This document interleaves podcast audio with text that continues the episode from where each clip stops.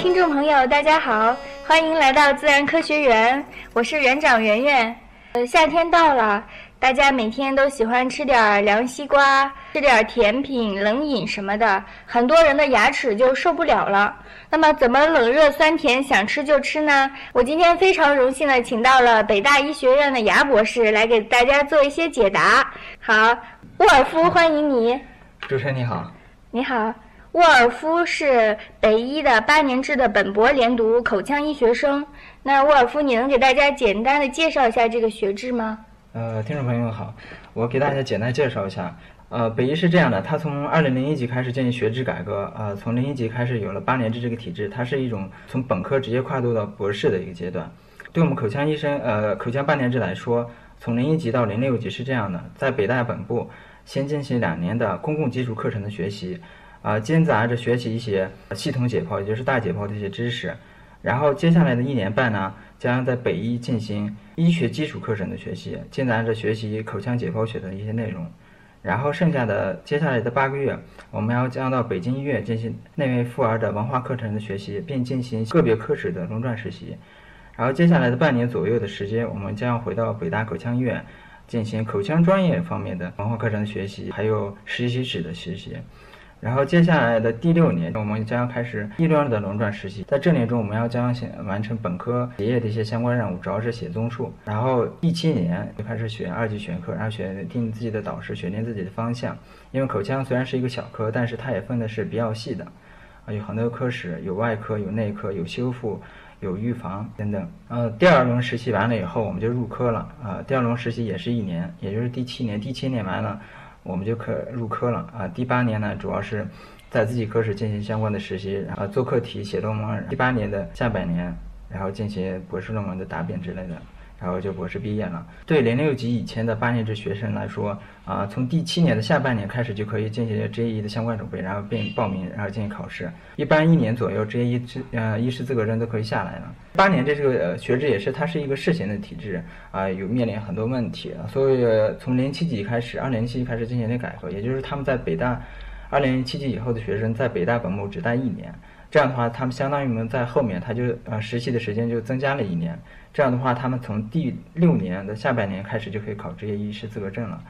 在你上过的这些课程当中，你觉得哪门课是最基础、最重要的呢？呃，我觉得对一个口腔大夫来说，不管他是一个外科大夫还是一个内科大夫，不管他是搞修复的还是搞正畸的，呃，头颈部解局部解剖学和牙体解剖学都是最最基础的，也是相当于基石一样的课程吧。一一个真正的解剖学的大神。它是必须这样的，你把首先有了骨骼，在骨骼上填充肌肉，然后把神经血管再填充上去，然后把器官上再填充上去，这样就形成了三维的一个立体图，可以生动活泼的呈现在脑海中，这是最好的。但是，一般这种呢很少很少，因为你得经过大量的临床实习、大量的临床实践，才能把所有东西都灵活的运用起来。你当做一个普通的学生，如果一开始没有吃过这样的熏陶，你是很难达到的。所以我们一开始的实习都是很肤浅的，顶多就是把所有东西都背得住，但是很多东西你都理解的比较浅。嗯，呃，这是说这大方面，小的方面，我们作为口腔大夫，那牙齿是很重要的。你只有长知道每个牙齿是怎么排列的，每个牙齿长什么样，你才能做好相关的一些临床嗯操作。比如说，你知道牙长得像什么样，你才能进行补牙和镶牙；你知道牙之间怎么挨着的，你才能知道牙怎么镶好而不塞牙。啊，这是简单说说而已。所以说，解剖是很重要的。像你平常做解剖实验的话，你们主要关注的是头颈部以上，还是人体都要了解呢？我们学过系统解剖学，对人体的一个大概了解肯定是必须的，因为嗯，人体是一个整体，它不是一个局部，呃，它不是孤立的，有些东西不可能分得很很细。如果你如果想做一个口腔很重要的大夫，你必须对人体其他部位的解剖也有一定的了解，当然可能没有那么细。如果有必要的话，你可以。啊，继续学习，继续了解。嗯，你是大几的时候第一次见到的人体的骨架呀？我们是大二进行了就全身解剖的一些学习，包括骨骼什么的。啊，你还记得第自己第一次看见那些骨骼时候的场景吗？你当时是什么感觉？首先，我们必须感谢那些把尸体捐赠给医学院，让医学生进行学习的那些人，他们很伟大。因为对中国来说，入土为安，入土为安是很深入人心，就是深入人心的一个观念。所以说，这些人做出了一些开放性的举动，虽然可能对国外来说不开放，但对中国来说，它就是比较开放性的举动。啊，我们啊，首先必须感谢他们。所以每次做一些，不管是我们，啊，就是观摩着实习，还是说进行一些解剖，呃，进行一些操作，首先我们必须对他们说谢谢你们了，然后给他鞠个躬，这是必须的啊，这是对别人的一种尊重。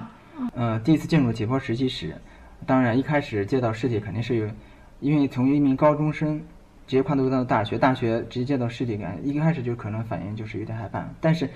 怕是次要的，最主要的是感觉到很兴奋。兴奋是什么呢？为什么兴奋呢？就是因为我能从中学到很多东西，从中能学到很多医学的奥妙，而这些奥妙是医学最最基础的。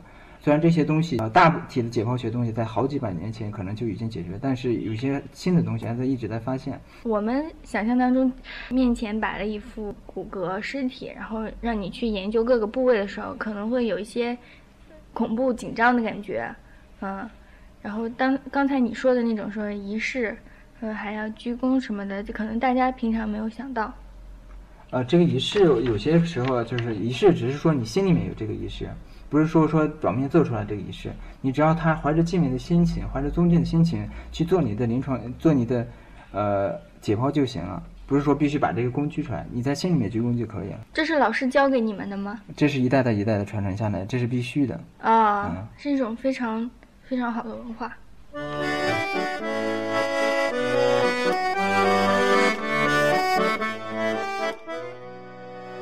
刚才沃尔夫带我们大概入了一下门，下面我来说一下大家一个普遍的感受啊。其实提到看牙呢，很多人都觉得特别的贵。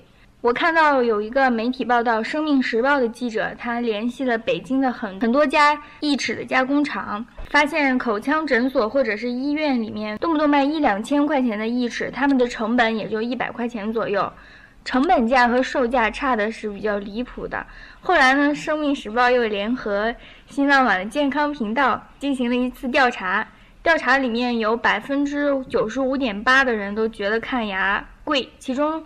超过六成的人觉得非常的贵，那么看牙贵好像似乎已经被公认了。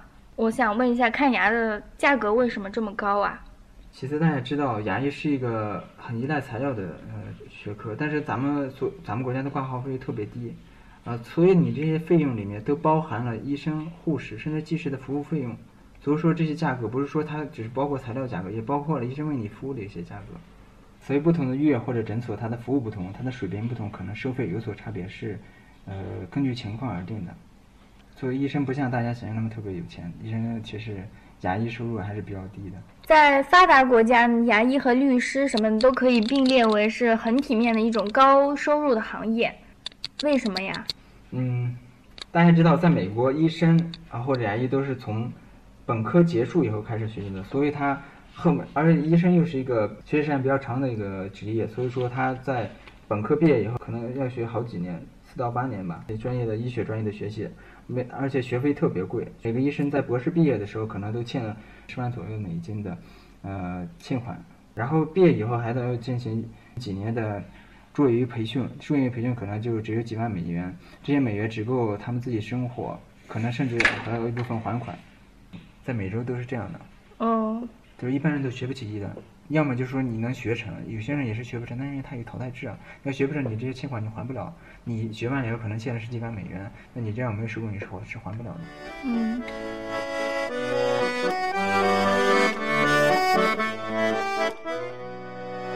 这期我们请牙博士过来做访谈之前，我发布了节目预告，然后有一些热心的听众朋友们把自己。在平常生活中遇到的一些关于牙齿的问题也发过来了，我把这些问题做了一个分类，下面来请教一下我们的牙博士。我的问题就从这个年龄发展的顺序来问吧。首先是婴儿，我了解到新生的婴儿可能是六个月以后才开始长乳牙，那么家长是什么时候给孩子刷牙呢？又该怎么刷呢？呃，一般来说，从第一颗牙门出以后就可以开始刷牙了。呃，像六个月左右的呃儿童可以用指套牙刷，或者是用纱布清洁一下就行。如果说再稍微大一点，可以用一些儿童的牙刷，甚至也可以用一些儿童专用的牙膏。儿童专用的牙膏是不含氟的，可以用一些牙膏也进行刷牙。呃，到了学龄儿童以后，大概七岁左右，七岁以后的话，就可以用一些含氟的牙膏，因为那时候儿童都是可以自主呕吐啊，一般不会发生误通这些问题。牙博士刚才也提到了牙膏的问题。我们如果是牙齿有问题的话，呃，有一些听众会每天都刷药用牙膏，比如说舒适达。想，我想问一下，这个每天使用药用牙膏是不是比普通的牙膏要好呢？我想说的是，如果你牙龈、牙齿是都是健康的，你刷什么用什么牙膏都可以。但是如果说你牙龈本身有问题，或者牙齿本身有问题，你所不管用什么牙膏都解决不了这问题。用药用牙膏可能对，呃，它有一些消炎的作用，可能对你牙龈炎症有一定的作用，但是它只能是治标，但不能治本。所以说，所有的问题你还是得让专业的牙科大夫解决。你所谓的药用牙膏，用不用药用牙膏，其实我觉得。意义不大。当孩子长到青少年的以后呢，很多孩子都戴着牙套来矫正牙齿。我记得在初中的时候呢，我的身边有好多的同学都戴着牙套来矫正牙齿。矫正牙齿需要注意些什么呢？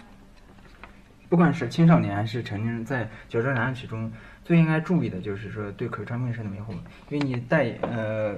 戴上牙套，或者咱们说的牙套有两种，一种就是固定的啊，就是公司主要是公司；那种就是说活动的，它主要是一些义呃，就类似义齿一样的呃矫正器。这些不管是活动的还是固定的矫正器，不管是青少年还是成人进行呃牙齿的矫正时，都必须注意口腔卫生的维护，这是也是最重要的，不要因为矫正牙齿而把口腔卫生维护搞坏了。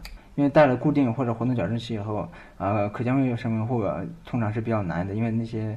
啊，这些矫正器都把牙齿挡住了，或者变得难以清洁，啊，食物残渣容易存留在这些矫正器上，所以说，嗯，得经常进行的是，每次吃完饭都必须进行清洁，然后每天至少清洁四到五次吧。我的一些朋友呢，呃，好多最近都要拔智齿，我查了一下这个。人的长出智齿的年龄大概是十六到二十四岁左右。智齿的这个名字的由来是说，人的智慧成长以后长出的牙齿，所以就叫智慧齿，简称智齿。那像我没有长出智齿，是因为我 智慧不够吗？随着人类吃的食物越来越细，它需要咀嚼的力量越来越小，所以说颌骨和牙齿都在慢慢的退化。但是颌骨退化的快一些，所以说很多人的颌骨都容纳不下三十二颗牙齿。啊，就这样就会出一些阻生智齿的问题。有些人甚至智齿进化的过程中就逐渐消失掉了，不再长出来了。哦，对，这是正常的现象。那么长出来牙齿的话，一般都会比较疼，是不是？一般都会拔掉啊？啊，对，智齿需不需要拔？呃，哪些情况需要拔智齿呢？第一个就是智齿周边有炎症，我们嗯通常说的冠周炎。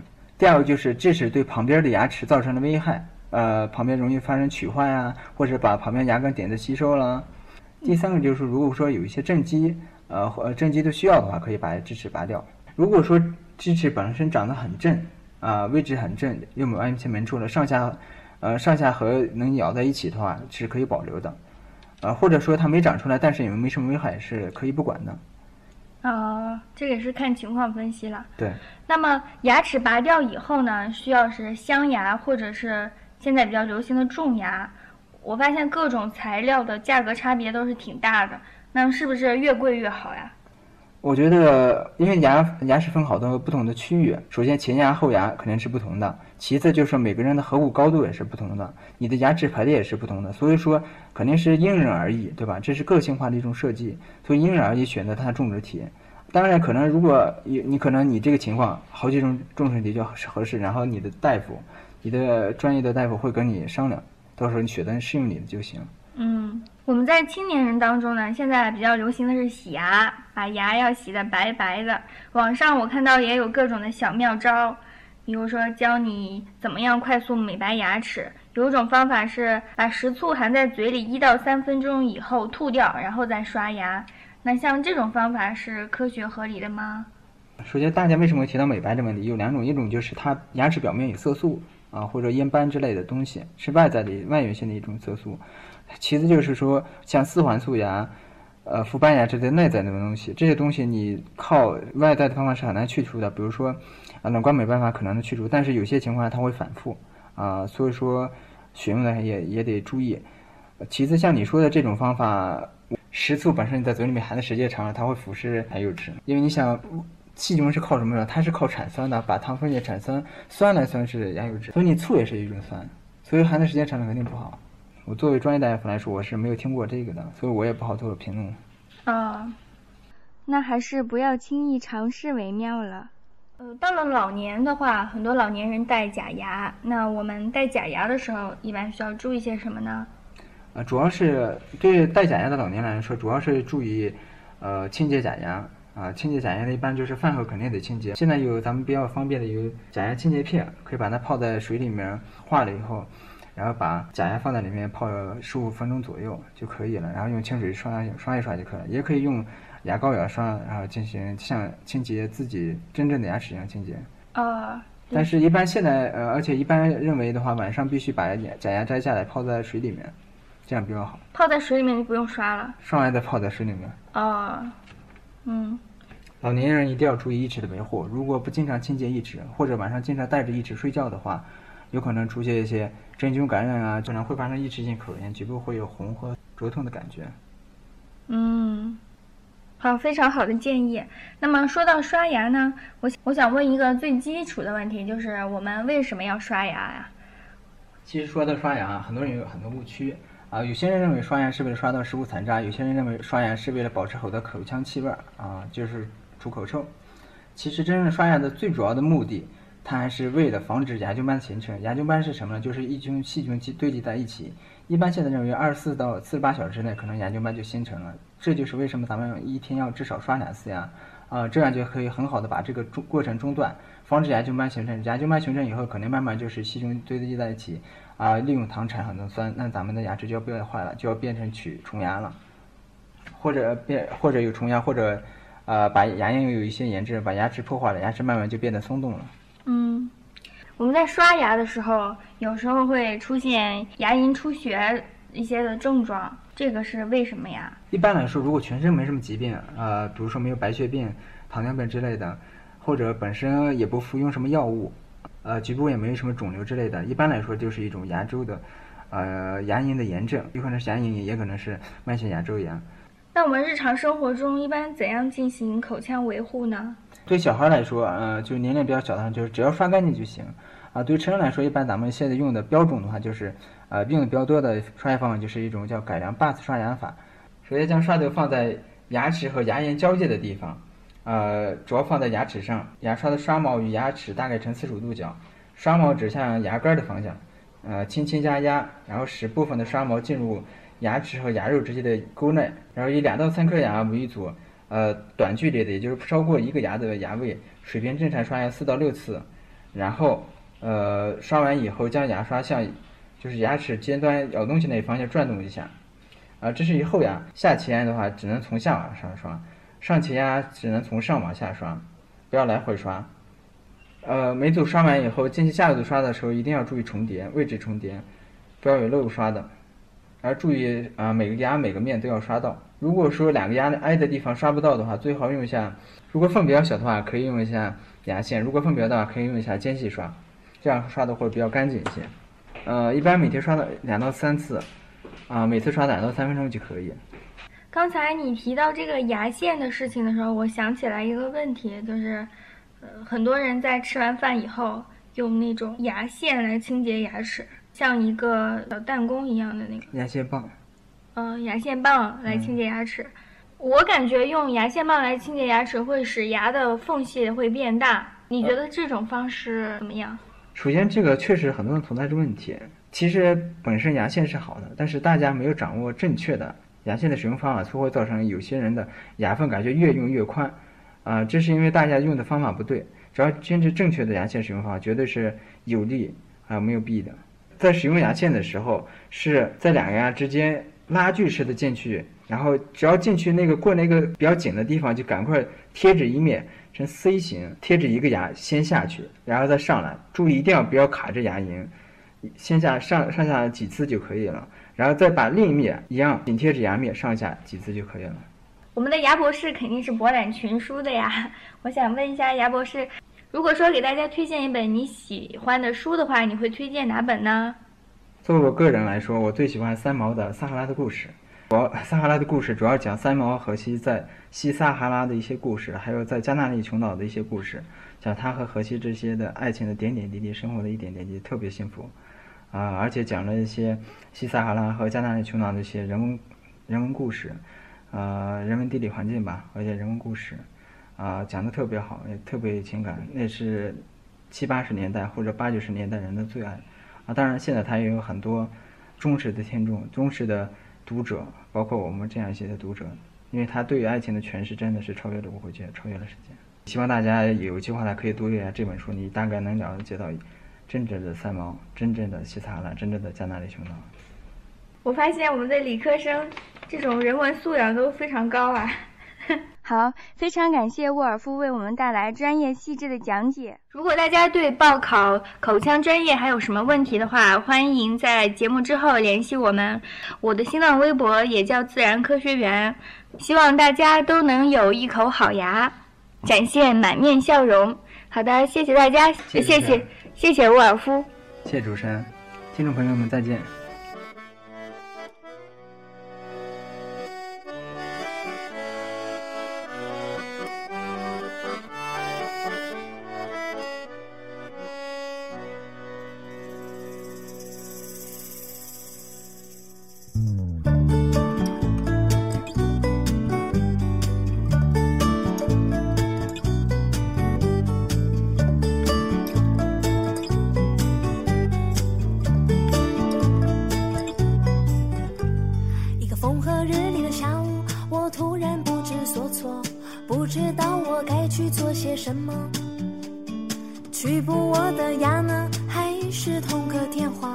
这个问题一直把我困惑。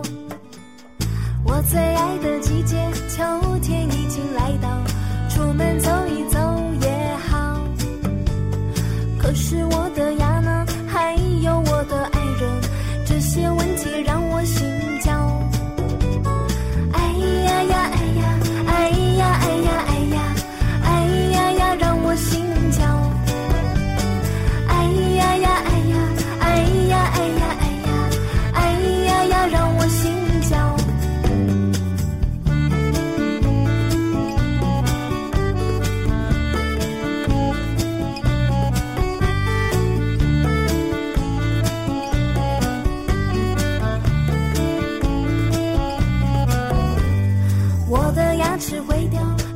情会不会老？这样想想觉得很。